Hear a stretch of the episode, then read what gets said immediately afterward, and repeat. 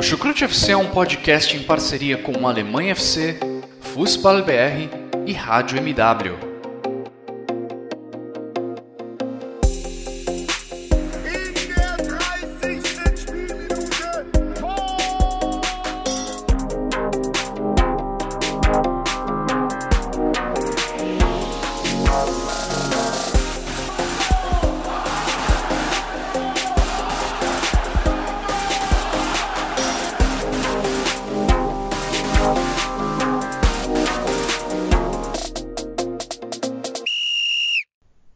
Todos que acompanham o futebol alemão, sejam muito bem-vindos a mais uma edição do Chucrute FC. Aqui quem fala é Guilherme Ferreira e recebo vocês para um debate sobre a vigésima rodada da Bundesliga, rodada que colocou um novo líder na tabela do campeonato alemão, um novo velho líder, digamos assim, o Bayern de Munique está na ponta da Bundesliga, atual heptacampeão alemão e que já desponta como um dos grandes favoritos a conquistar o título novamente. E para falar sobre isso e também sobre a janela de transferências que se encerrou nesta sexta-feira, eu recebo aqui, como sempre, dois colegas de Chucrute FC. Primeiramente, eu dou as boas-vindas ao Jonathan Gonçalves. Tudo bem com você, Jonathan? Olá, Guilherme, tudo bem? Ouvintes do Chucrute FC. É, tivemos aí a vigésima rodada da Bundesliga, né? Uma rodada muito interessante goleadas. O Bayern de Munique aí assumindo a ponta, vencendo o Mainz, né? O Leipzig empatando com o Borussia Mönchengladbach, um jogo que foi frenético até o fim com um belo gol do Nikunku. E é, né? A Bundesliga parece tomar um novo rumo. Será que o Bayern vai fazer aquela hegemonia prevalecer de ficar na frente e conquistar mais um título? Bom, acho que não, né? Vamos ver aí no decorrer do campeonato e temos muitas coisas para falar nesse episódio. E já na próxima rodada teremos um teste de fogo, né? Bayern de Munique contra Leipzig na Allianz Arena. Que jogo teremos nessa, prime... nessa 21 primeira rodada? Bom, quem também está aqui nesse podcast é o meu xará Guilherme Monteiro. Tudo bem com você, xará? Tudo, tudo, tudo, xará. É...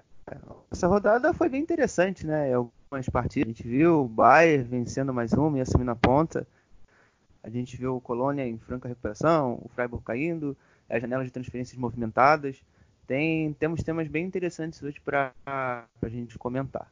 Pois é, e antes da gente começar o nosso debate em si, eu quero, como sempre, deixar o nosso agradecimento a todos que escutam o Chucrute FC, em especial aos nossos padrinhos que tanto contribuem para o nosso trabalho.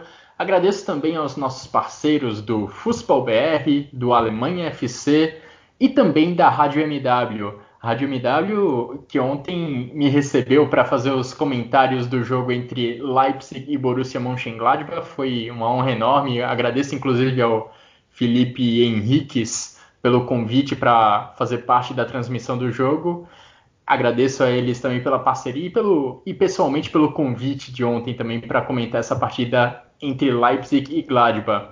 E é exatamente sobre esse jogo que nós vamos falar para dar início ao nosso podcast desta semana. Jogo que o Leipzig entrou pressionado. Pela manhã, o Bayern de Munique havia vencido o Mainz, então o Leipzig precisava da vitória para retomar a primeira posição da Bundesliga e saiu atrás no placar, saiu perdendo por 2 a 0, mas aí o segundo tempo apresentou um novo cenário para a partida. Jan falhou feio logo nos minutos iniciais no gol do Patrick Schick. Logo depois, o Alassane Plea foi expulso e nos instantes finais da partida, Christopher Nkunku marcou um lindo gol em chute de fora da área, conseguindo o um empate para a equipe do Leipzig, que, se por um lado não recuperou a primeira posição na tabela, pelo menos saiu de campo sem uma derrota. É, amigos, quais são os destaques de vocês nessa partida? Uma partida que teve uma arbitragem bem contestada pela equipe do Gladbach, principalmente pela expulsão do Plea. É, Guilherme, um jogo muito interessante, né? O Borussia Mönchengladbach começou atacando bastante o Leipzig. Eu diria que o primeiro tempo o Borussia Mönchengladbach dominou o jogo. O Leipzig tão produziu, não chegou muitas vezes à frente, acho que chegou umas duas vezes ali dando perigo ao Ian Zomer, a defesa né, do Borussia Mönchengladbach, né, com o Denis Zakaria e Matias Ginter e o Nico Elvede. O próprio Denis Zakaria acaba atrapalhando o goleiro Jan Sommer né, no, no, lance da falha, no gol de, no gol, primeiro gol do Leipzig, né, o gol do Patrick Schick. O Sommer sai do gol para agarrar numa bola cruzada, o Denis Zakaria faz uma espécie, sem querer, né, de cama de gato no Sommer, que acaba por soltar a bola ali no pé do, do jogador tcheco, né. Mas no, no, segundo tempo, o Leipzig começou a, a, se encontrar no jogo, principalmente depois que fez o gol, né? Logo no, no início do segundo tempo e logo no fim, né? O Christoph Nkunku, um jogador aí muito bom, que nessa temporada vem sendo uma das grandes figuras do meio-campo do Leipzig, né? acertou um belíssimo chute, né, que não, não dava para o goleiro Jan Sommer ali. O Leipzig conseguiu ainda arrumar um, um empatezinho, né, que viu a derrota de perto quando o Borussia Mönchengladbach abre 2 a 0 né, acho que todo mundo pensou que o cenário da partida ia ser aquele ali, por mais que o Leipzig tenha um bom nível técnico, etc. O segundo tempo não prometia ser tão tão tão forte assim, tão equilibrado até pelas pela forma que foi o primeiro tempo, né? O, Borussia Mönchengladbach atacando muito, muito a equipe do, do Leipzig. É um jogador também que tem sido crucial nessa temporada do Leipzig, eu já falei várias vezes, é o Sabitzer. É um jogador aí que está jogando até como capitão da equipe ultimamente, um, um, líder, né? E vem jogando muito bem. Timo Werner nesse jogo não foi não foi lá essas coisas. E aí, Guilherme, teve o lance da, da expulsão do Alassane Pleia, expulsão meio controversa, né?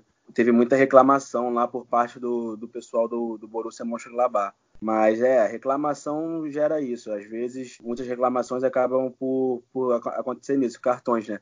Teve o lance do Neymar lá no futebol francês, né? Que deu uma lambreta no jogador e o árbitro foi advertir ele falando para ele não fazer essas coisas. Foi um absurdo, ao meu ver, né? Mas ele levou o cartão de fato por reclamar, né? O árbitro dá cartão, cartões por reclamações. É, a arbitragem rigorosa com a reclamação do, do PA durante a partida.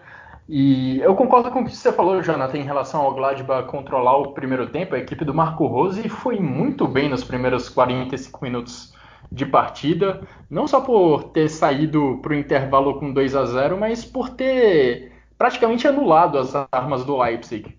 O Gladbach conseguia ficar com a bola, conseguia trocar passes e mesmo quando não tinha a bola, é, mantinha o Leipzig afastado da sua própria grande área, marcando lá em cima, marcando a saída de bola da equipe do Julian Nagelsmann. E foi até dessa forma que saiu o segundo gol da equipe do Gladbach. O Lucas Klostermann deu um passe terrível enquanto estava saindo enquanto, enquanto fazia a saída de jogo do da equipe do Leipzig, a bola caiu nos pés dos jogadores do Borussia Mönchengladbach que poucos segundos depois é, estavam construindo a jogada do gol. Então essa marcação lá adiantada do Borussia Mönchengladbach foi muito importante para deixar o Leipzig bem longe da área do Jan Sommer. A expulsão do Plea mudou muita coisa no jogo porque o Gladbach a partir desse momento não conseguia mais ter essa, essa marcação forte, essa marcação adiantada. A equipe foi obrigada a recuar, a defender a própria grande área e aí o Leipzig ganhou espaço e ainda assim teve dificuldades para para criar chances de gol. Tanto que o 2 a 1 sai de uma, de uma falha do Jan Sommer, que se atrapalhou com o Zacaria. E o segundo gol, o gol de empate, sai de um chute de fora da área, porque estava muito difícil para o Leipzig encontrar espaço dentro da área do Gladbach. Estava muito difícil entrar, conseguir uma boa finalização. E os dois gols da equipe da casa foram dessa forma, foram contornando esse problema, um de, num chute de fora da área e o outro contando com uma falha do adversário. Uma questão tática interessante que me chamou a atenção foi o Zacaria jogando como zagueiro. O Gladbach jogou com, num esquema com três zagueiros, Zacaria entre o Ginter e o Elvede. É, isso te chamou a atenção também, Xará? Que outras coisas você destacaria desse jogo? Bom, vocês resumiram tudo. É, Fica até difícil de, às vezes a gente querer adicionar alguma coisa tão completinho, tão bem amarrado que foi feito. Mas enfim, é, essa questão do você ter o Zacaria como um terceiro zagueiro, ela já não é de hoje. O Zacaria já foi testado nessa posição e o Gladbach já jogou assim dessa forma é contra o Borussia Dortmund pela DFB Pokal. É, na Copa da Alemanha jogou nessa, nessa formação, com o Zacaria entre os zagueiros, e iniciando muito bem a construção. É, a, gente, a gente viu a mesma coisa é, contra, contra a equipe do, do Leipzig de ontem. A equipe com o Zacaria agregando muito nas conduções e ajudando a distribuição do jogo. Você via é, a, o movimento dos corredores, principalmente com o Leimer muito ativo no corredor direito, também a força física do Rei para ganhar os duelos em cima do Upamecano. Compensação no segundo tempo, o Upamecano foi todo, todas, todo, todo contra o ele venceu enfim, foi um jogo muito seguro do da equipe do, do Gladbach durante 45 minutos. Mas até pela expulsão, o jogo, o jogo do Gladbach acabou sendo desfeito e a potência também física da equipe caiu muito. A equipe perdeu muito fisicamente e acabou, e acabou sucumbindo também, tem um jogador a menos, ao, ao, ao empate. E agora tem tá na quarta posição, tal, perdeu dois deixou dois pontos aí, mas ainda está firme na briga pelo título. O Leipzig agora é o segundo colocado na Bundesliga, um ponto atrás do Bayern de Munique. Na próxima rodada tem o duelo entre líder e vice-líder do campeonato, grande duelo na Allianz Arena. E o Gladbach também tem um confronto difícil. É contra o Colônia, é jogando em casa, mas é um clássico, então é um duelo de muita rivalidade que a equipe do Gladbach vai ter pela frente. E o Gladbach pode se aproveitar nas próximas semanas dos compromissos que seus concorrentes diretos têm, né? Porque o Gladbach, entre os quatro primeiros, é a única equipe que só joga a Bundesliga de agora até o final da temporada. Bayern de Munique, Leipzig e Dortmund estão os três na Bundesliga, na Copa da Alemanha e também vivos na Champions League. E vamos falar de dois desses concorrentes do, do Borussia Mönchengladbach na, e do RB Leipzig na briga pela liderança do campeonato, porque Bayern de Munique e Borussia Dortmund começaram 2020 com tudo. São as duas únicas equipes no campeonato alemão que venceram os seus três jogos neste novo ano. É, dá para dizer qual dessas duas está se destacando ou as duas equipes estão mais ou menos nas, na mesma prateleira, amigos? Eu vejo o Bayern um pouco à frente. É, eu vejo um Bayern um pouco à frente. Eu acho que esses dois jogos iniciais do Borussia, claro, são muito bons pelos resultados e pela importância dos resultados. Os desempenhos também foram convincentes, mas para nível ainda de teste, eu não, não, vejo ainda como um grande teste. Eu acho que o, o, o, Bayern já teve um teste, apesar do Schalke não ter dado tanta resistência, um teste mais interessante. Você tentou o mais, que vem em franca evolução, e o mais ontem não foi bobo. O mais também tentou. Daqui a pouco eu vou trazer algumas coisas. É, e, enfim, já vinha no final da, do, do ciclo, com a chegada do, do Hansi bem melhor do que o Borussia. O Borussia está tentando, eu digo agora que o Borussia está tentando acompanhar o ritmo do Bayern, porque o Bayern já está num ritmo bem mais acelerado, um bem mais. É, bem mais. conseguindo fazer melhor, executar melhor as suas as suas obrigações técnicas e táticas que os jogos vêm, cobrado. Tem no jogo contra o Mais, é, eu achei muito interessante as atuações do Boateng, Laba, é, agregando bastante nas conduções, né, no início da construção. Claro, o trio também, o Kimmich, o Thiago e o Goretti, circulando, dando muita dinâmica de jogo. Os avanços do Pavar, que até são um pouco incomuns, né? O Pavar na lateral que avança tanto, ajudou bastante. Ontem ele e o Miller trabalhando bem, fazendo com que o Brozinski, sempre que era deixava muito, muito exposto do lado esquerdo de defesa, é, dificultando também o, o, trabalho defensivo. E ao tempo todo, uma, tem uma característica da equipe do Hansi Flick, a equipe fazer inversões ou bolas longas para tentar tirar a bola da pressão e quebrar uma linha de marcação. O mais, é, disso tudo, o mais é ele manteve compacto e teve uma boa compactação, principalmente jogando em 4-4-2. Quando defendi em 4-2-3-1, que foi no início do jogo, até o segundo gol, os gols foram bem rápidos, né? um gol aos 8 um gol aos 14, mas tinha muita dificuldade, mas era uma equipe bem espaçada. Isso dificultava bastante o defensivo. É, ofensivamente, as ligações com com o Mateta não foram tão eficientes quanto no jogo contra o Gladbach. Por isso também o, o, a equipe do Mais teve dificuldade de ter uma profundidade ofensiva. Então, isso comprometeu bastante a atuação do Mais. Gostei da equipe do Mais marcando o lado esquerdo. de, de ataque da equipe do, do Bayern, que foi no primeiro tempo bem minado. O bom trabalho ali do, do Baku e do Ostunali. É, o Kundê jogou apenas minutos porque ele teve uma lesão, então passou o Latza para marcar no setor foi muito bem também. Enfim, o, o, o mais ele teve muita, muita, manteve essa característica que se destacou contra a equipe do Gladbach. No entanto, não repetiu a mesma eficiência ofensiva. E o Bayern já estava bem, bem costurado, é, bem, bem, jogando bem, mantendo o seu ritmo de atuações muito convincente. É, Jonathan, eu lembro que você dizia na primeira metade da temporada, ainda quando o Nico Kovac estava no comando do Bayern de Munique, que a equipe ficava muito dependente do Robert Lewandowski e dos gols que o polonês fazia.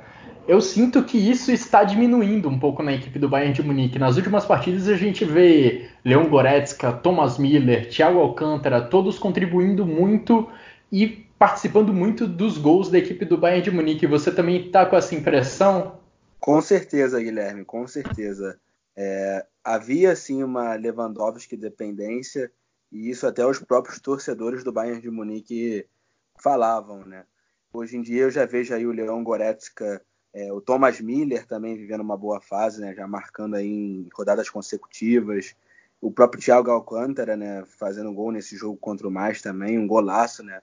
É, arrisco a dizer que vai ser o gol de, da rodada de um, de um de nós. A equipe está jogando bem como, como um elenco, né? como um plantel.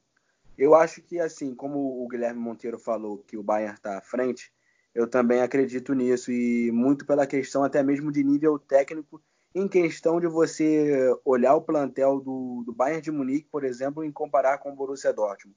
É, tudo bem que o Dortmund também tem um elenco muito bom, se reforçou aí na janela, mas eu ainda acho que o Bayern tem mais qualidade técnica, se você for comparar um banco de reservas com o banco de reservas do Borussia Dortmund.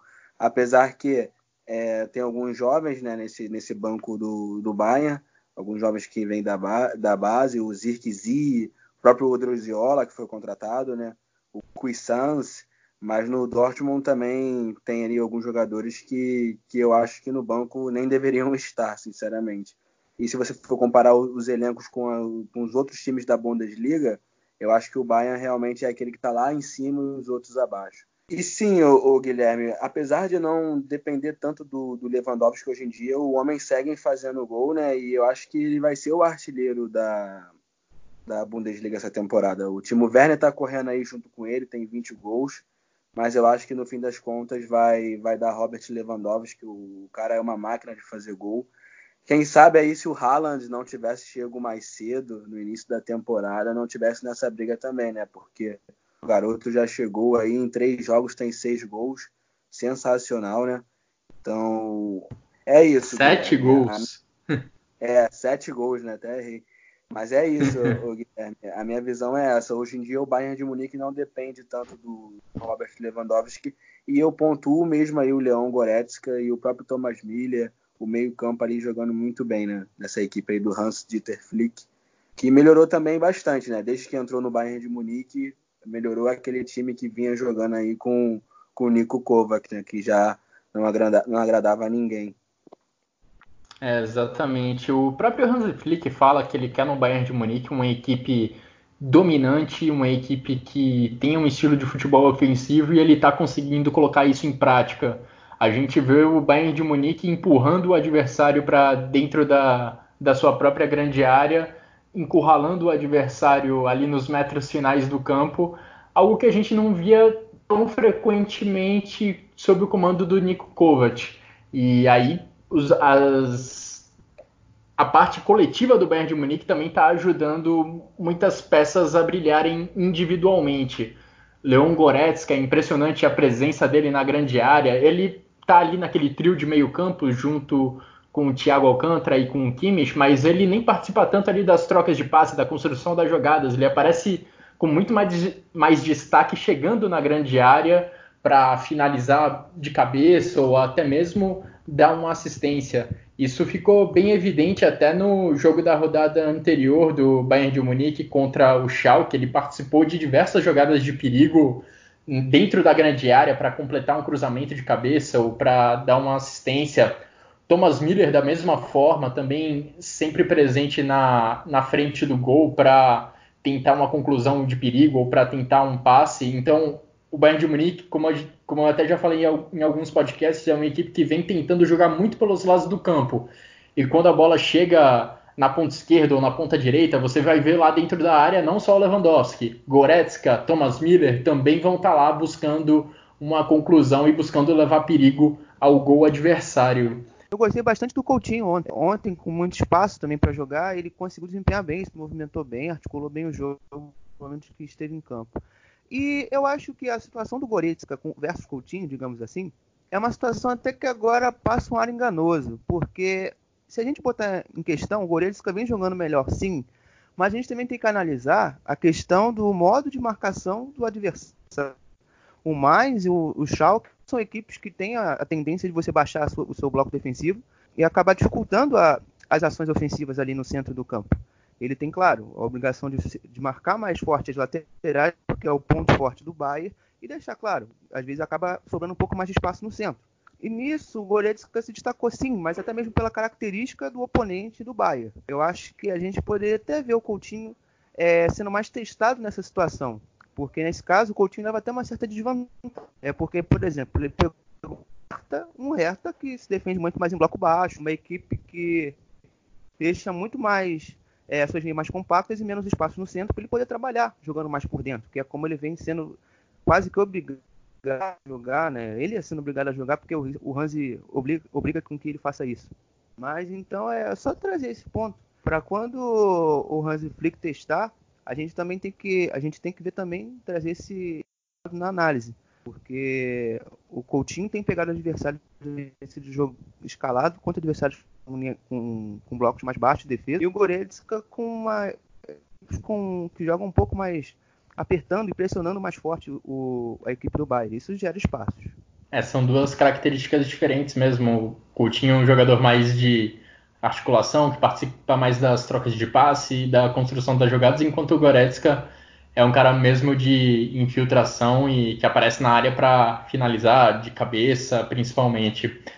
É, e falando agora sobre o Borussia Dortmund, coincidência que tivemos nesse final de semana, os dois, Bayern de Munique e Borussia Dortmund estão tão dominantes nesse início de 2020 que os dois abriram 2 a 0 com menos de meia hora de jogo, então com muita facilidade aconteceram essas vitórias do Bayern de Munique contra o Mainz e do Borussia Dortmund na, jogando em casa contra a equipe do Union Berlim, que inclusive tinha vencido o Borussia Dortmund na terceira rodada do campeonato alemão, mas dessa vez não foi capaz de segurar o ataque do Borussia Dortmund. Ataque que teve Erling Haaland pela primeira vez como titular e como o Jonathan falou, ele continua brilhando muito.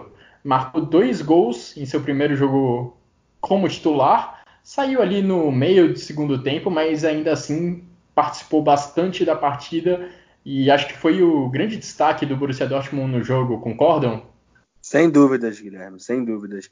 O Dortmund também abre o placar né, cedo, com 13 minutos, o gol do Sancho, que contou com desvio no, no, no zagueiro e o Gikiewicz ficou vendido.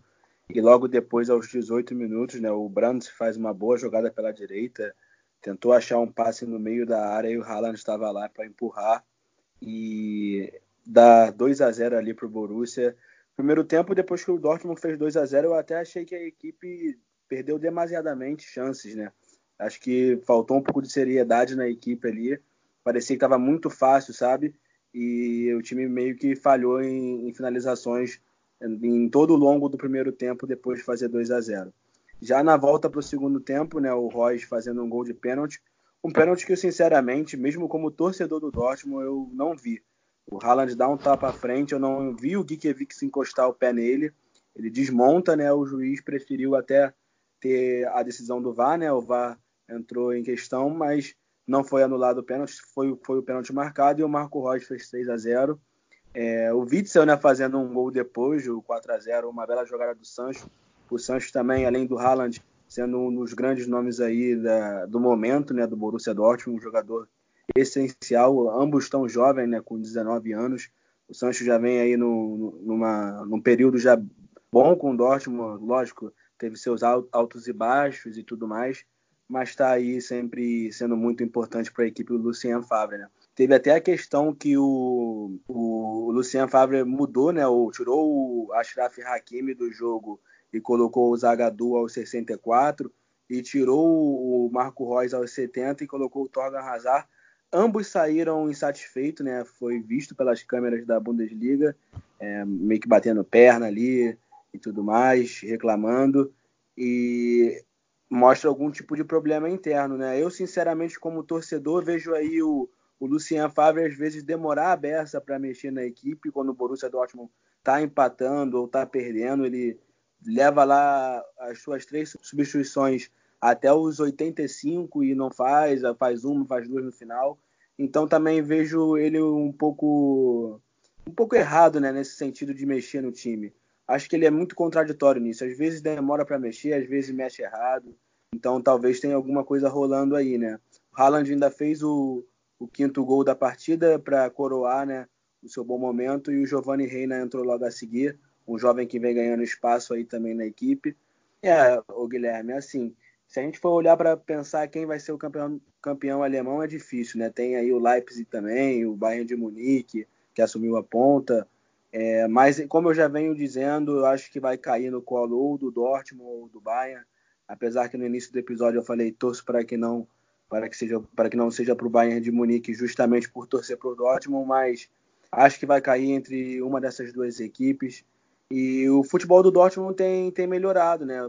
100% aí em 2020, mas é cedo para falar, até porque pô, os adversários não foram, digamos, do, do alto nível, né? Com todo respeito a todos, né? Colônia, Union Berlim, próprio Augsburg. E vamos ver aí pegar as equipes mais casca-grossa, dizendo assim. É, Xera, e o Haaland começou como titular a partida, o Lucien Favre manteve o esquema 3-4-3 e quem acabou deixando a equipe para a entrada do norueguês no time titular foi o Torgan Hazard. O que, que você achou dessa atuação do Borussia Dortmund? Borussia Dortmund que em três jogos em 2020 marcou 15 gols. É uma, uma atuações ofensivas do Borussia muito boas, né? A questão de volume de gols, os próprios números provam isso. Então, isso, isso fica muito interessante. Também pela questão do saldo de gol, que eu acho que vai ser um critério primordial no final do campeonato para definir o, o, campeão. Mas ontem eu achei um jogo, tipo, concordo com o que o Jonah falou. O jogo o Borussia perdeu muitas chances depois do 2 a 0 Foi uma equipe muito, muito aquela que a gente tem visto nos últimos jogos, né? Uma equipe de muita dinâmica no meio, ali com os jogadores do lado, é com um Haaland que assim que a bola cai na, na pequena área ele resolve, bota para dentro. É, enfim, foi um Borussia ontem bem, bem padrãozinho mesmo, o jogo em si, até mesmo pela, pela até um, um, um gostinho muito ontem foi do Union Berlim mesmo, porque eu esperava um pouco mais de dificuldade, sendo bem sincero, que o Union Berlim vinha apresentando. É, mas enfim, foi um, foi um Borussia bem, bem padrão. Não tem muito o que dizer não. É, o Borussia Dortmund que marcou 15 gols em seus primeiros três jogos de 2020. É, é, a primeira vez, inclusive, que isso acontece na, na história do clube, de marcar 15 gols nos primeiros três jogos da segunda metade da temporada. E eu queria destacar uma coisa que me chamou a atenção no, no Erling Haaland, que ele vai bem além de um finalizador e mostrou isso nessa partida contra o Union Berlim, porque em muitos momentos o Union tentou marcar o Borussia Dortmund lá em cima, não ficou recuado, sentado na própria grande área. E o Erling Haaland participou de muitas transições ofensivas, muitas vezes em que o Borussia Dortmund saía, tentava sair em velocidade da defesa para o ataque, o norueguês se apresentava, aparecia e dava bons toques, tomava boas decisões para colocar os companheiros em condição de dar continuidade a uma jogada em velocidade, em um contra-ataque. E foi ele, muitas vezes, o responsável por dar o passe que, digamos, abria a jogada, que colocava o companheiro em condição de correr e entrar na área adversária com chances de finalizar. Então, o Erling Haaland mostrou não ser apenas uma, uma grande arma dentro da grande área para finalizar, mas também fora da grande área, participando da construção dos lances, uma arma também de costas para o gol. É verdade, Guilherme. Inclusive, ele volta para marcar bastante, né? Isso foi notório na partida. Um atacante que você olha para ele, é aquele grandalhão, você pensa, né? Esse é aquele que vai ficar lá dentro da área, só esperando a bola chegar para fazer e etc. Mas não, o Haaland é um jogador que chegou aí mostrando muito talento, né? E tem tudo para continuar aí numa crescente. Lógico que acho que nessa forma, fazendo dois gols no mínimo aí por jogo, não, não vai não vai conseguir continuar, mas que faça muitos gols com a camisa do Borussia Dortmund. E só fazendo um adendo, já de um outro assunto, é, nessa partida, no início, ambas as equipes né, foram com uma faixa ali escrito We Remember, que é fazendo né, referência ao, ao Holocausto, aos judeus mortos e etc. E isso é sempre muito interessante, né? A gente estava na semana aí da, da memória, né, do, do Holocausto. As equipes aí, duas equipes progressistas da Alemanha, né, o Union Berlin e o Borussia Dortmund fazendo seu papel. É uma boa lembrança do Jonathan mesmo, não só no jogo entre Borussia Dortmund e Union Berlin, mas como em todas as outras partidas nessa rodada da Bundesliga, os jogadores se uniram ali no centro do campo antes do apito inicial para mostrar uma, uma faixa lembrando essa data, porque o dia 27 de janeiro desse ano marcou 75 anos da libertação do campo de concentração de Auschwitz. Então é um marco importante para do Holocausto, né, do fim do Holocausto, e todos os jogos da Bundesliga tiveram esse ato antes do apito inicial como forma de lembrança desse momento terrível da história do planeta para que ele nunca mais se repita. Os resultados dessa rodada acabaram criando um certo distanciamento né, entre os quatro primeiros colocados para o resto da tabela da Bundesliga. A distância do quarto Borussia Mönchengladbach para o quinto Bayer Leverkusen, que está empatados em pontos, que está empatado em pontos com o Schalke 04, agora é de 5 pontos. O Gladbach tem 39 e o Leverkusen tem 34. Então já já conseguimos ver um certo distanciamento entre os quatro primeiros colocados e o resto da tabela. Leverkusen e Schalke principalmente precisam ficar de olho, porque senão podem perder uma vaga na Champions League, podem ficar bem longe dessa briga nas próximas rodadas. Mas falando agora de mercado, uma das equipes mais ativas no, em transferências nessa última janela, na janela de inverno, na verdade a equipe mais ativa da Europa foi, curiosamente, o Hertha Berlim. Hertha Berlim investiu pesado em, nesse mês de janeiro, inclusive fazendo contra, sua contratação mais cara na história. Christoph Piontek, atacante que defendia o Milan até algumas semanas, foi comprado por valores que giram na casa dos 27 milhões de euros, segundo relatam alguns, alguns órgãos de imprensa locais. E além dele, também houve a contratação do Lucas Tuzar, meia do Lyon, que só chega na próxima temporada, e do brasileiro Matheus Cunha, atacante que se despede da equipe do Leipzig. Se você somar tudo que o Hertha gastou nessa janela de inverno, foi o Hertha foi o clube que mais gastou na Europa inteira. Então, um feito impressionante da, da equipe do Hertha Berlim, que reforçou o elenco do Jürgen Klinsmann e o treinador agora vai ter uma responsabilidade a mais para fazer essa equipe jogar, concordam? Com certeza, Guilherme, com certeza. Vai chegar aí jogadores como Matheus Cunha, Piontek, é, na próxima temporada o Toussart, francês, né, bom jogador aí do Lyon. O Hertha dá um sinal de que vai investir e vai procurar melhorar na, nessa temporada já, né? E principalmente para vir mais forte na próxima. É uma equipe da capital da Alemanha, né? joga no Estádio Olímpico de Berlim, também tem os seus holofortes, tem a sua tradição e procura aí esse crescimento. Né? O Piontek no Milan fez até boas partidas, alguns bons jogos e gols, mas não conseguiu ser aquele jogador que brilhou no Cautio jogando pela Genoa. Agora vai em novos ares aí seu talento na Bundesliga, no, no, futebol alemão, né? Que ele é polonês, assim como o Robert Lewandowski, teremos aí mais um polonês ali no ataque.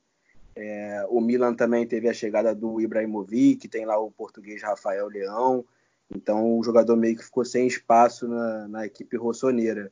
É, é um Hertha que nessa temporada está sendo que costuma ser né, uma equipe de meio de tabela, é, não, não demonstra muita ambição. Inclusive começou muito mal nessa temporada, tem o costume de começar bem e depois cair. Essa começou mal e até que nas últimas rodadas não está tão mal assim. É isso, eu penso que estão se reestruturando, se reformulando para surpreender aí na, nos próximos meses. Passando os números direitinho dessa janela de inverno do Hertha Berlim, o clube da capital da Alemanha gastou 78 milhões de euros é, para a contratação de Christoph Piontek, Lucas Tuzar, Matheus Cunha e também de Santiago Ascacibar, que veio argentino que veio do Stuttgart. Dessas quatro contratações, o Piontek foi a mais cara, 27 milhões de euros, mas o Tuzar também não ficou muito atrás não, foram 25 milhões de euros desembolsados para comprar esse meia que reforça a equipe do Jürgen Klinsmann a partir da próxima temporada apenas. E é interessante a gente adicionar um pouco de contexto a essa janela de transferências do Hertha Berlim, porque por qual motivo o Hertha Berlim começou a tirar tanto dinheiro do bolso? No, em junho, no meio do ano passado, a equipe do Hertha teve uma parcela das suas ações comprada por um empresário alemão chamado Lars Windhorst. E ele está disposto a investir muito dinheiro no Hertha, um projeto para tornar o Hertha grande, uma equipe competitiva e que frequente a Champions League, que passe a frequentar as competições europeias. Então não é por acaso que a equipe do Hertha conseguiu desembolsar tanto dinheiro, que conseguiu ser a equipe que mais gastou nessa última janela de transferências. Isso é tudo parte de um projeto para tornar o Hertha Berlim uma equipe mais poderosa. Outros projetos já aconteceram no passado, não deram tão certo, mas não deixa de chamar a atenção é, essa investida do Hertha Berlim, capitaneada pelo Lars Windhorst. Na Alemanha a gente tem aquela regulamentação que impede que uma empresa ou que um empresário individual tenha mais da metade da, das ações de um único clube, mas mesmo com mesmo sem ter a maioria das ações do Hertha, o Lars Windhorst desembolsou uma boa grana, no total né, dessa janela 78 milhões de euros para tentar tornar o Hertha Berlim grande. Você acha que esse projeto vai ser viável, Xará? Você acha que as peças trazidas nessa janela vão ajudar o Jürgen Klinsmann? Eu acho que essas peças são, são essenciais, até mesmo para ele, para o modelo de jogo que ele pensa. Eu acho que isso vai até acarretar uma mudança de sistema do Hertha. O Hertha vai passar a jogar num, ou num 4-3-1-2 com um losango no meio campo, ou num 4-4-2 em linha, normal. Eu acho que ele vai tentar de tudo para você ter o, o Piatek, Piontek, sei lá, não sei como se pronuncia esse nome, é, e uma na frente. É, o Piatek sendo aquele cara um pouco mais ativo, mesmo, mesmo não tendo essa característica, acho que isso vai ser um grande desafio do Klinsmann, tentar fazer com que ele seja um cara mais associativo, um cara melhor em Conversando com alguns torcedores do Milan, essa é uma reclamação constante dele, deles no caso. É, e você ter o Matheus Cunha como segundo atacante, né? Caindo para os lados, se movimentando bastante no terço final de campo. Eu acho que é assim que deve funcionar esse Hertha. No mais, eu acho que o Hertha realmente foi, foi muito interessante, até mesmo pelas perdas que deve vir. Essa perda do Gruitch na temporada que vem, a reposição com o Tussar, é uma boa peça. Você também, além do Piontek, ó, foi um mercado bem interessante. Você se desfez de jogadores baratos, como o Loven, também não agregaria muita coisa tecnicamente. Infelizmente perdeu o Duda, mas foi reposições ali muito boas. Eu achei faltou talvez trazer um meia. Posição ideal para o Duda. Mas mesmo assim eu achei muito boa o mercado do Hertha. E perdeu também o David Zelke, né, o atacante que foi lá para o Werder Bremen e que vinha sendo até titular em algumas partidas. Sim, foi até bom, bom negócio para o Bremen, porque o Bremen é um time que precisa muito de um centroavante mesmo de área, como é o Zelke. O foram tentados o Osako é, e outros mais. O Fulcro, que está machucado, tá, vai ficar muito tempo machucado, era a melhor opção que o, que o Werder Bremen tinha no mercado. O Piontek, inclusive, e Xará, não se preocupe, eu, até outro dia eu achava que era Piatek mesmo, mas aí eu vi numa transmissão a galera falando Piontek, e parece que esse é o jeito que costumam pronunciar, parece que é o jeito correto. Mas enfim, todo mundo entende de quem estamos falando no caso. O Christoph Piontek, ou Piatek, como preferir, estreou na sexta-feira no jogo que abriu a rodada da Bundesliga, num jogo que eu não consegui assistir com muita atenção, mas olha, foi bem, bem fraquinho. Foi um jogo de poucas oportunidades de gol. O Hertha Berlim empatou em 0 a 0 com o Schalke 04, jogando em casa. O Piontek entrou durante o segundo tempo, mas acabou não conseguindo estrear fazendo gol. E eu queria saber de vocês é, quais outros mercados se destacaram na Bundesliga nessa janela de inverno. Nós tivemos alguns acordos sendo feitos nas últimas horas, nos últimos dias da janela de transferências. Tivemos o, por exemplo, o Dani Olmo. Dani Olmo um pouco mais atrás, ele inclusive estreou nesse final de semana, mas sendo contratado pela equipe do Leipzig. É, tivemos o Henrique indo para o Borussia Dortmund. Tivemos também Edmund Tapsoba indo de Portugal para o Bayer Leverkusen, alguns acordos que movimentaram bastante dinheiro. Quais vocês destacariam entre esses que aconteceram nos últimos dias? Bom, eu destaco do Fortuna do trazendo o Matheus Jorgensen para ser um companheiro de zaga, é, do Ayhan, provavelmente. Ele ainda, ele ainda não jogou nesse final de semana contra o, contra o, o Eintracht Frankfurt, mas eu acho que vai ser uma tendência de ser utilizado. É um zagueiro de muita imposição física, é, não, não tanto em jogo com bola, até porque é uma arma importante para você ter dois zagueiros bons construtores. No caso do Ayhan, que é o terceiro zagueiro que mais acerta os lançamentos na liga, diga-se de passagem, um ano muito subestimado pela má temporada do Fortuna. Eu também gostei dos movimentos, a questão ofensiva do Valon Berisha chegar à equipe. É um meio de armação, o, o Fortuna carece de um jogador dessa característica no seu grupo. O Chris Bisk, que ainda não, ainda não mostrou o que veio, é, é, uma, é uma posição para, inicialmente na época do Finkel, ser uma posição boa para Pom, só que com a do Uwe Rosa, né, tudo mudou e a gente não sabe como vai ficar o Chris Bisk ainda, mas naquela época ainda era um movimento muito interessante. Outra equipe que eu destaco é o Hoffenheim.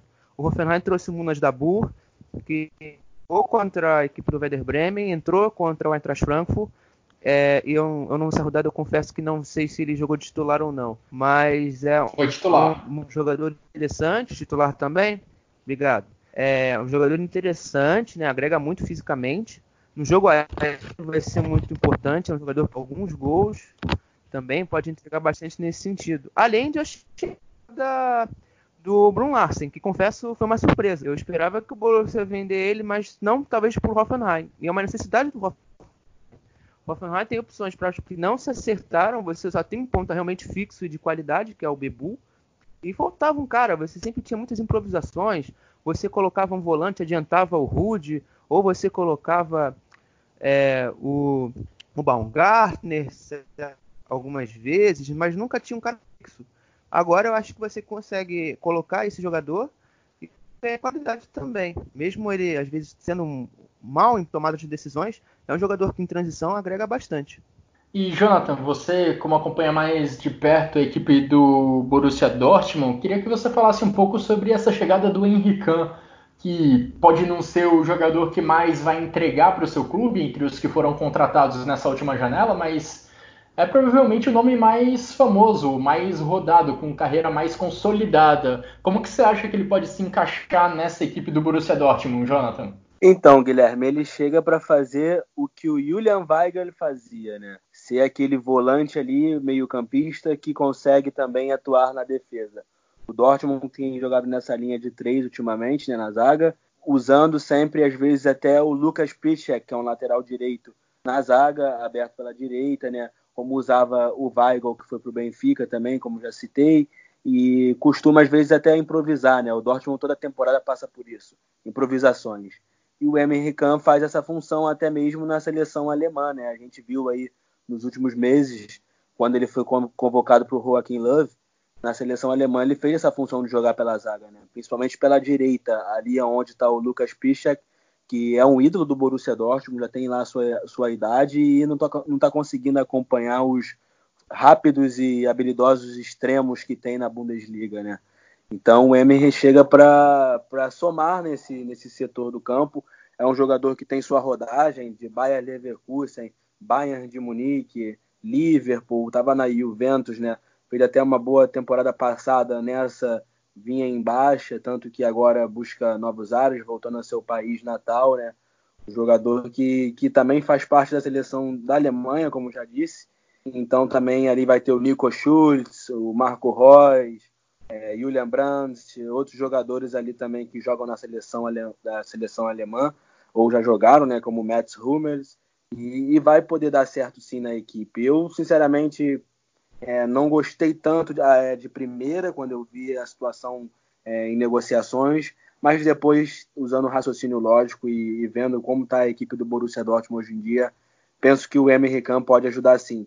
Porque há não muito tempo, né, Guilherme, nós fizemos um episódio do Chucrute FC aqui de uma da seleção nacional da Alemanha, de uma rodada, acho que teve um amistoso com a Argentina, e eu não me lembro quem foi o jogo, a, o jogo que teve pelas eliminatórias da Euro, que o Emery Kahn falhou em dois lances capitais nas duas partidas, né? E inclusive foi até expulso de uma, que se não me engano foi no amistoso contra a Argentina. E naquela vez eu critiquei muito ele, né? Falei que não era um jogador que nem era para para estar tá na seleção alemã e que era, se fosse para levar ele, era para levar um Weigl. Aí hoje em dia calha numa situação dessa que eu vejo um jogador chegando aí ao, ao Borussia Dortmund, mas tem, tem muito aí o que somar sim, principalmente se, se identificar com o time, né? O futebol alemão ele já conhece.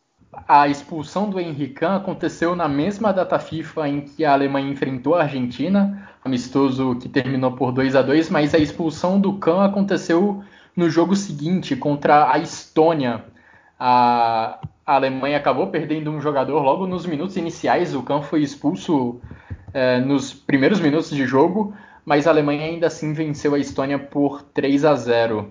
É, e chegamos agora na parte final do nosso podcast, dessa edição em que comentamos sobre a janela de transferências, a janela de inverno, falamos também sobre os principais jogos da vigésima rodada da Bundesliga, mas não podemos terminar sem antes fazer um comentário sobre os outros jogos que, que fizeram parte da vigésima rodada do campeonato alemão.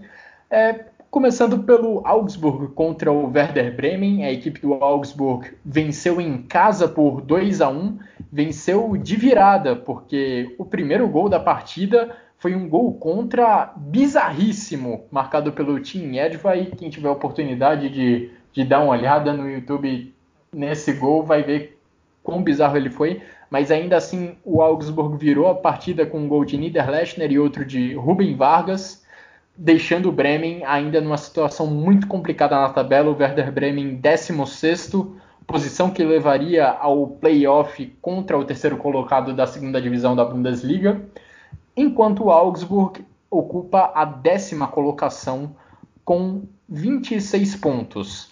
Também tivemos no sábado o empate entre Fortuna Düsseldorf e Eintracht Frankfurt. A partida aconteceu em Düsseldorf, a torcida da casa, inclusive, levou ao estádio faixas protestando contra a demissão do treinador Friedhelm Funkel, que não começou 2020 bem, mas começou com duas derrotas o ano. Nos dois últimos jogos, o Fortuna tinha perdido os dois mas ainda assim a torcida se mostrou ao lado do treinador, do Friedhelm Funkel, e levou faixas de apoio ao treinador, protestando sim contra a diretoria. E curioso, o Frankfurt que venceu o Leipzig na última rodada, venceu o então líder do campeonato alemão, mas contra o Fortuna Düsseldorf, que era o lanterna do campeonato, acabou ficando no empate, empate arrancado nos minutos finais. Nos acréscimos do segundo tempo veio o gol do Timothy Chandler.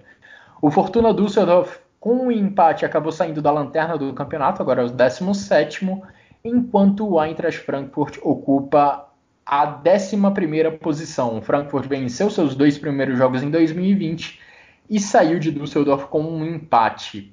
Também tivemos no sábado a vitória do Hoffenheim, também de virada por 2 a 1.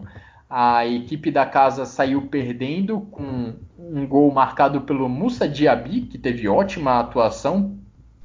E o Hoffenheim acabou virando, empatou ainda no primeiro tempo com o Kramaric e virou no segundo tempo com um gol de Robert Skov. O Kerem Demirbay foi expulso já nos acréscimos do segundo tempo. O Bayer Leverkusen acabou, como eu disse mais cedo, se distanciando um pouco do G4 tem 34 pontos e é o quinto colocado, mesma pontuação do Schalke 04. E o Hoffenheim não vem muito atrás, não. Na verdade, só está um ponto atrás do Bayer Leverkusen. O Hoffenheim é o sétimo, com 33 pontos somados na Bundesliga até aqui. Falando agora dos jogos que aconteceram no domingo, que fecharam a rodada, o Colônia segue em bom, bom, em bom momento, venceu o Freiburg em casa por 4 a 0 e hoje teve gol do John Córdoba. John Córdoba marcou pela sexta rodada, pelo sexto jogo seguido em casa. O atacante do Colônia vive ótimo momento e vai ajudando a equipe do Marcos Gisdol a se afastar da zona de rebaixamento. Enquanto isso, em Paderborn, no jogo que fechou a rodada, a equipe da casa perdeu por 4 a 2 para o Wolfsburg. O Wolfsburg que não teve um bom começo de 2020, mas conseguiu aí sua primeira vitória no ano ao derrotar o Paderborn, que voltou à lanterna do campeonato com apenas 15 pontos somados. O Paderborn, inclusive, saiu na frente, marcou um gol com Zolinski. O Wolfsburg empatou com o Knorr e na sequência veio um, um lance que decidiu muito do que aconteceu no jogo na sequência. O Paderborn teve um jogador expulso ainda no primeiro tempo, aos 33 minutos, e aí ficou fácil para o Wolfsburg virar o placar e construir a sua, virada, a sua vitória por 4 a 2. Jonathan e Xará, quais são seus destaques desses outros jogos da rodada? Bom, eu destaco mais uma vitória do Colônia. O Colônia é, venceu, como você bem disse no resultado. Eu gostei bastante foi do modo que o Colônia vem, vem exercendo seus adversários.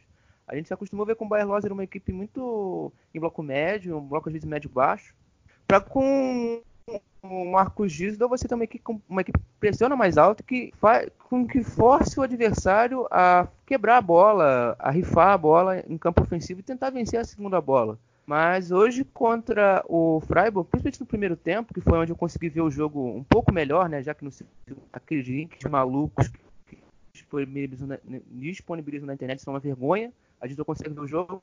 É, mas enfim, é, eu gostei bastante dessa, dessa postura defensiva do Colônia. O Colônia teve grande destaque nesse jogo, principalmente o Erzbui, subidas é, na, na, pela lateral direita. Eu gostei também do Dominic Drexler, foi mais uma boa partida dele. O Marcucci um pouco apagado, mas o, Johnny o John Córdoba sempre muito eficiente nos cruzamentos, nas bolas é, aéreas. Gostei dele hoje novamente. É, por fechar com o meu comentário, o Paderborn. Infelizmente, hoje o Paderborn estava na iminência de ser zona do rebaixamento e com essa derrota é, manteve-se na lanterna depois do empate do, da equipe do Fortuna do Seudorf. A arbitragem prejudicou muito o jogo hoje. É, a expulsão do Gay eu achei um excesso, eu acho que um cartão amarelo para os dois poderiam ser tá, de muito bom grado. Eu acho que a expulsão, se era para expulsar, expulsava os dois. Ou expulsava os dois ou não expulsava. Ou dava amarelo para os dois, que seria muito também ali em conta. E não prejudicava a equipe em campo e, e, e, infelizmente isso acabou acontecendo e o Paderborn, depois do jogador a menos, sofreu virada e tomou os três gols. Ainda marcou um com o Vasiliades, que foi um dos melhores da equipe em campo. É, mas, mas, ainda assim não foi suficiente para empatar o jogo e, e uma atuação melhor. Já eu falo aí do, do Werder Bremen, né, que não consegue aí fazer uma boa temporada de Bundesliga, uma temporada bem abaixo dos Veteraner, perdendo para o Augsburg, né? E ficando numa posição ali bem desconfortável, que é a posição do playoff, e a, o campeonato vai correndo e as coisas não mudam por lá. Se você notar, o Colônia venceu, né, e chegou à 14ª posição com 23 pontos. Quem está acima do Bremen é o mais em 15º com 18 pontos, né? Então, ou seja, só, o, só o Colônia já tomou ali uma distância junto com Hertha e Union Berlim de 23 pontos, né? Uma distância de 5 pontos para esses quatro últimos da Bundesliga.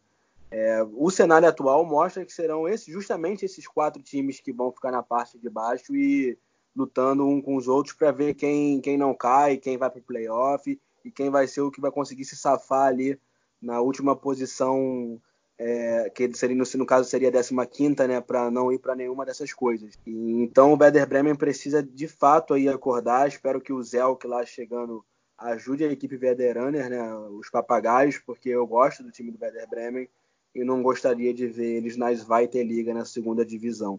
O Paderborn também é, como o Vitor Ravé já vem falando há um tempo, dos últimos colocados que a gente teve aí na Bundesliga nos últimos anos, é o time que mais mostra tipo um futebol, um estilo de jogo, é, que tenta impor seu jogo, tenta às vezes fazer gols. É, não é um lanterna que fica só acuado, né? É um lanterna interessante. Mas é, vai acabar por ser rebaixado no meu ponto de vista. Eu acho que é, a disparidade de elenco é, das, outras, das outras equipes em relação ao Paderborn é, é, enorme. Quando eles contrataram no início da temporada, eu disse que eram jogadores de segunda divisão, terceira e que dificilmente eles iam conseguir se destacar na Bundesliga. Muito bem notado por você, Jonathan, essa distância que começa a se formar na parte de baixo da tabela. Da mesma forma que o G4 começa a ficar bem definido, com os quatro primeiros abrindo cinco pontos para o Bayer Leverkusen, que é o quinto colocado, os quatro últimos também estão ficando longe do 14 colocado. Há uma distância ali de cinco pontos entre o Colônia e o Mainz, como você bem notou. E falando assim de segunda divisão, sobre as equipes que vão que estão tentando uma vaga na elite do futebol alemão para a próxima temporada, vamos trazer os resultados e o que de melhor aconteceu na rodada do final de semana da Zweite Liga, Bom, é, nessa rodada tivemos bons jogos e interessantes confrontos. Eu destaquei o perfil do Twitter é, na última quinta-feira após o Hamburgo e Nuremberg. É, os jogos que eu destaco interessantes foram o Hamburgo perdendo em casa contra a equipe do Grotterfield. É, o Grotterfield acabou vencendo mais um jogo é, e está bem nessa, nesse início de 2020. Vai ser liga, se não me engano, venceu o São Paulo em casa é, por 2 a 1 e hoje venceu de novo. Nessa rodada, perdão, venceu de novo, venceu a equipe do Ian por 2 a 0 e está subindo na tabela. É, a equipe do Stuttgart empatou fora de casa contra o St. Pauli. O St. Pauli que tem está começando já na moral mais firme a zona do rebaixamento. O Hannover empatou em casa contra o Werder Wiesbaden. Foi esse jogo, por sinal. O Hannover virou o jogo minuto 90, perdão, minuto 88. E o Werder Wiesbaden que saiu na frente, empatou o jogo numa bola parada ao minuto 90, uma tristeza total na HDI Arena. É, o Holstein Kiel venceu o Karlsruhe, terminando uma sequência de três, jogos, de três jogos sem, sem vitórias e três, com três empates. Venceu fora de casa. O Heidenheim empatou contra o Dinamo Dresden, que venceu a última rodada dando uma sobrevida na equipe. É, hoje uma vitória do Dinamo Dresden hoje tirava a equipe da zona de rebaixamento, ou ao menos deixava ela ali na zona de repescagem. Mas isso também não aconteceu porque a equipe do Nuremberg bateu Sandhausen em por 2 a 0 vitória importante para o Jens Keller, que chega a sua segunda vitória no comando da equipe dos Der Club, né, a equipe da cidade de Nuremberg. É, o Osnabrück empatou contra o Darmstadt, o Darmstadt saiu na frente e o Osnabrück acabou virando, mas no finalzinho o Felix Platt deu a igualdade, deu a igualdade para a equipe da casa. É, e falar o 0x0 da rodada, que foi do Arminia Bielefeld, que é o líder, empatando contra o ex Big que está também brigando pelo acesso, um empate muito ruim para o Arminia, que amanhã se o Hamburgo vencer o Bochum, é, o Hamburgo ficar um ponto daqui para o Arminia e embola totalmente ali a disputa pela liderança e o acesso, tá? porque o Stuttgart, apesar do empate, está três pontos ou dois pontos atrás do Arminia Bielefeld, não, não, não me lembro ao certo na tabela. É, o Stuttgart está a três pontos né, do, do Arminia. O Arminia está na liderança com 38. E é, apesar desse empate aí entre Arminia e Auer, o time do, do Arminia essa temporada está chamando muita atenção, né? Parece bastante seguro e talvez vai ser o, um dos clubes aí que vai assegurar uma vaga na primeira divisão. Eu, sinceramente, não me lembro a última vez que eu vi o Arminia Bielefeld na primeira divisão da Bundesliga. Não sei se foi por meados de 2006, 2000 e, né? 2000 2008, 2009, alguma coisa assim. É, é tipo, vamos colocar assim por ano, Jonathan. Acho que vamos botar aí de 15, de 15 anos para frente, de é, é, 15 anos para trás. Tem muito nessa coisa entre 13, ali 12, 11 anos que o Arminia não é joga a primeira divisão. Uma equipe que demorou, está demorando muito, né, para regressar à primeira divisão e é de tradição também, assim como muitas outras que estão nas divisões inferiores da Alemanha.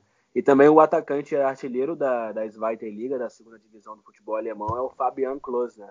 jogador justamente do líder aí do Arminia Bielefeld. E também o Andreas Vogt Sammer, também um outro grande jogador que tem 10 gols aí na, na, na temporada, e o Fabian Close, né, que é o artilheiro, tem 14 gols feitos. O Jonathan trouxe os artilheiros, eu vou trazer os do, o segundo e o terceiro.